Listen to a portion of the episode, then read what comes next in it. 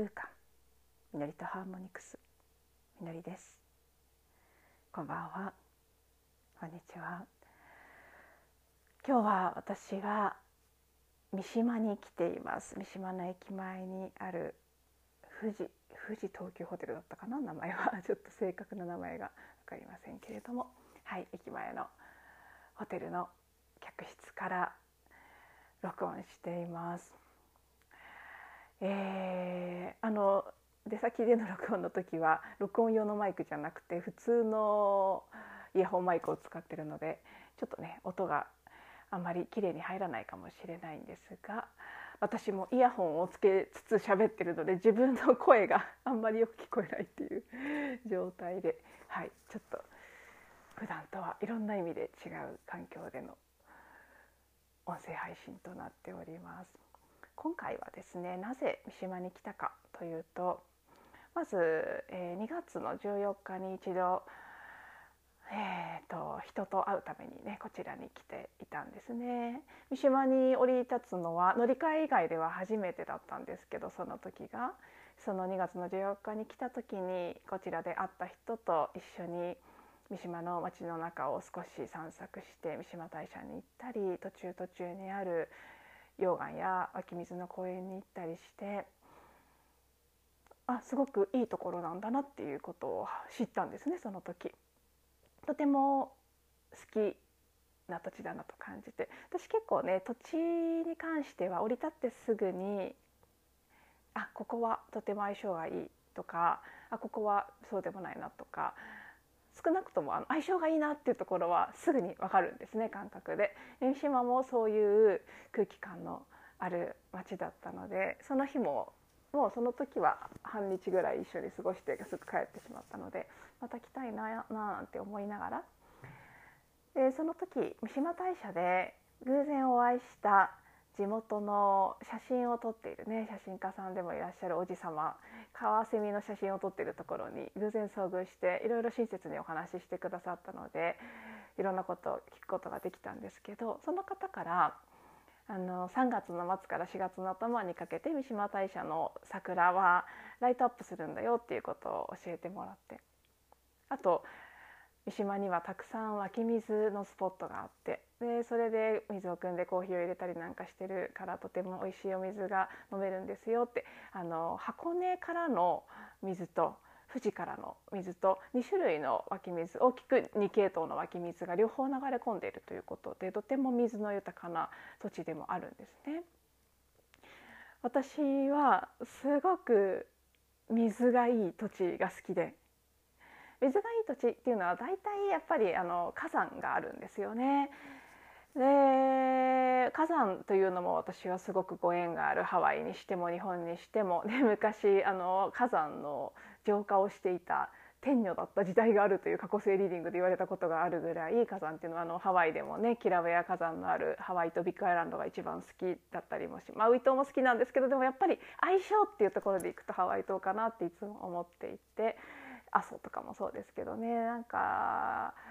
子供の頃よく草津に行ったりもしていましたね。なんとなくね火山というものと水っていうものは昔からいろんな形でご縁を感じていた。で三島がそういう土地だっていう認識がその2月に来るまでは全くなかったので完全ノーマークだったんですけど、ね、三島はあの本当に街中に普通に溶岩がむき出しになって出ているスポットがいくつもあるぐらい溶岩でできた大地に湧き水が流れている土地であるということを知ってその2月帰った時にあまた来たいな来るならその桜の季節もいいかもなそしてその時はもっと湧き水のスポットを巡ったりしたいななんていうことをおぼろげに思ってはいたんですけどもその時はそれっきりだったんですね。でその後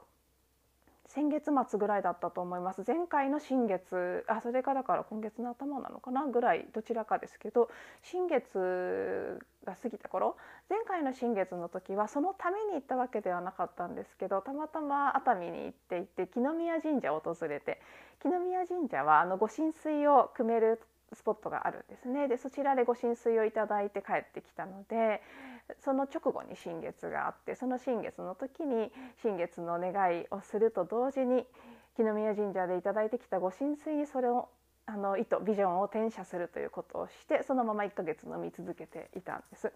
それがすごくなんか自分なりにしっくりきたこととある日瞑想をしていてふっとあそうだってこれから毎月新月の前にどこかに水を汲みに行ってそして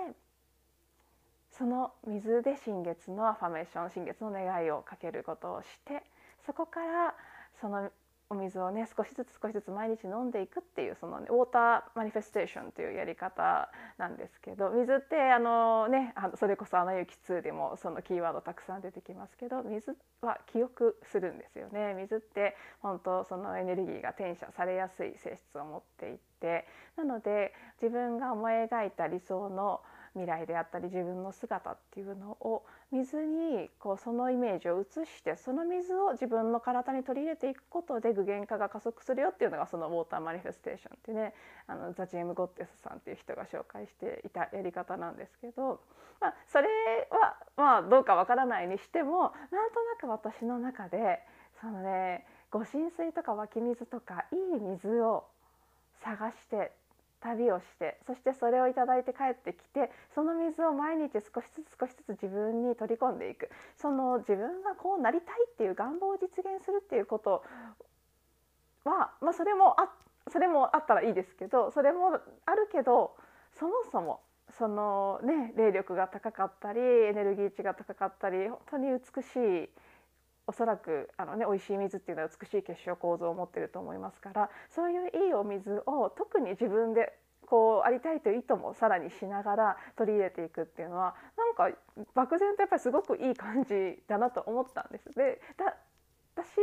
別に効果を抜きにしてもすごくワクワクするなと思ったんですそれをやることを考えると。なのであよしこれやってみようと思ってもともとなので次の新月は4月1日だということを知っていて3月26日に発表会が終わる。発表会が終わったらその週の次の週の間に1泊どこかに行って日帰りでもいいけどまあ1泊か日帰りどこかに行って最初のお水取りと、うん、ウォーターマニフェステーションをしてみようって思っていてそしてそう最初の行き先を決める時に今回はそんなに時間がないので近場だなと思ってあの箱根のね箱根神社九頭龍のところに九頭龍神社のあのなんて言うんでしょうね分社というか箱根神社の中にある九頭龍神社の分社にやっぱりご神水を組める箇所場所があるんですけどそこに日帰りで行くか三島に行くかどっちにしようかなって思って最後迷ったんですけどあの夜桜のねライトアップのことも聞いていたのであじゃあやっぱりこのタイミングは三島じゃないかなと思って、えー、今日明日で一人旅することにして今日たどり着いたということなんですね。そしてあの私は本当に特に、まあ、普段の人生全てそうですけどこのポッドキャストもそうですけど事前に決めたり調べたり何もしないんですね。で特に旅はそうなんです。なので今日家を出発するまで今日出かける時間も着く時間も乗る電車も何も決めてなかったですしどこに行くとかも特に明確には決めていないし湧き水のスポットいっぱいあるよって言われてどうやらいっぱいあるらしいっていうことぐらいまではね確認してたんですけど具体的にじゃあどこにいつどうやっていくとかは全く何も決めてなかったんです。なのでまあね今日はローカル電車で来たんですけどうん小田急線の中で初めてこうその三島の湧き水スポットのウェブサイト三島市がねちゃんと情報いっぱい出してるのでそこを見ていたら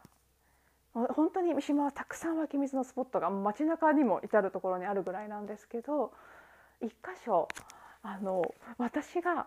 三島にあるんだって思ってなかった別の場所にあると思ってたすごく行きたかったお水のあの場所があったんです。あの柿田川湧水という場所で少し前何ヶ月か前半年ぐらい経ってるかもしれないですけど前に友人がそこに行ってきたという話をたまたま聞いて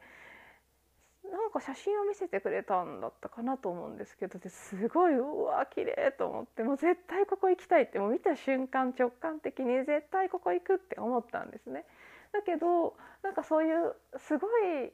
秘境みたいな湧き水スポットのような写真に見えたのでそんなに簡単に行けない場所だと思い込んでいてどこにあるのかとかどうやって行くのかとか全く調べもしませんでしたしなんとなく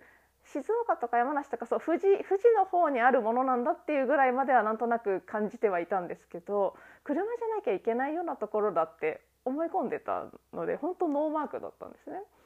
そしたら本当に三島市からバスで普通に行ける公園の中にある遊水地だということが分かってまああらって何何何か北側にも行けちゃうのっていう感じでね家を出てから気が付いてよし明日の行き先決まったっていうことではい明日は柿田川遊水公園に行くことにしてそして今日はもう本当にホテルのチェックインに合わせてのんびりと昼頃出てきたという感じだったので前回一緒に来た人に教えてもらった三島の駅から本当すぐのところにある溶岩の公園とかそれからねあの駅から徒歩圏内にも湧き水の公園がいくつもあるのでそういうところをなんとなくふらふらと歩きながら事前にウェブで見ていたところもあれば全く行ってあれ何ここっていう感じで偶然に見つけたところもあればという感じでふらふらと夕方お散歩をしてでぐるっと回ってライトアップが始まる少し前ぐらいの時間から三島大社にお参りをして桜とライトアップを見てという感じで今夜お風呂に入ってねホテルのお部屋でくつろいでいるというところなんです。三島大社の桜も素敵でしたけどねあの思ってた以上にちゃんと屋台とかが出て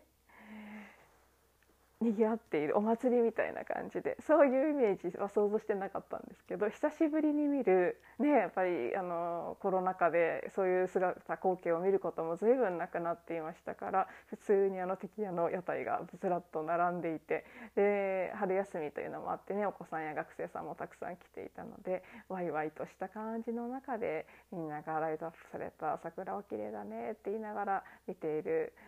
ところ光景をね眺めたりなんかもしてそれも素敵だったんですけど、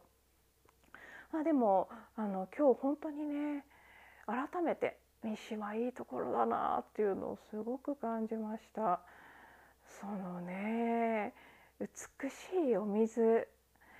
その湧き水の公園が本当あちこちにあるんですけどどこもとっても水は当然ですけど 富士から流れてきてる湧き水なのでね。クリアで綺麗で普通にもう普通の公園に流れてる。普通の水が綺麗っていう。そこもいいですし何かその水の効果もあってのことなのか土地柄なのか人が優しいんですよね。前回もそれすごく印象的だったんですけどホテルの方たちもすごく親切ですしあのホテルの下にタリーズがあるんですけどねタリーズの店員さんとかも何て言うんでしょうねその接客が普通にマニュアル通り丁寧だっていうことではなくて感じがいいんです。目があってちゃんと目があってでちゃんと笑顔でなんかお仕事されていて最近特に感じるんですけど東京のお店はあの感じが悪いとか嫌な人とかじゃないんですけどみんなすっごい疲れてるなっていつも思うんです。死んでる半分って大丈夫かなってこっちが思っちゃうぐらいこう正気がないという言葉が一番正しいかあのイメージに近いかなと思うんですけどそう正気がなくて目が死んでるって感じることが結構多くあるんですけどこちらの方たちはちゃんと目が生きててでちゃんと笑顔があってあの作り作った笑顔じゃなくて自然な笑顔があってで皆さん普通にあの晩ご飯で入ったお店の人とかもそうですけどすごく話しかけてくださる。えー、一番感動したのは街中をでその湧き水のスポットを巡ってふらふらと歩いてた時に民家の前とかを通ることもあったんですけど普通にお家の前を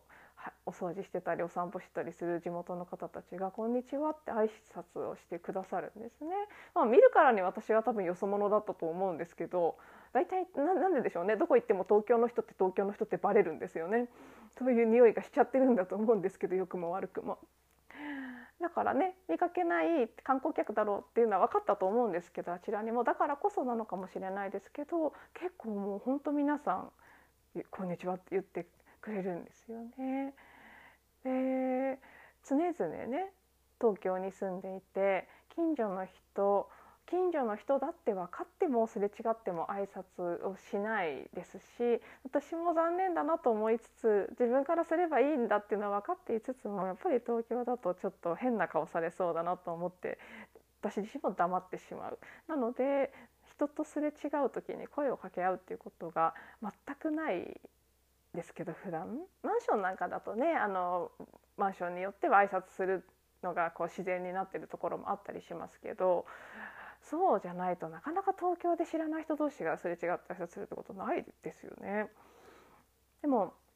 私もあの海外経験も結構あるので海外も当然知らない人であったとしてもエレベーターで一緒になれば「はい」って言いますし「はい」とかね「モーニング」とか知らない人同士でも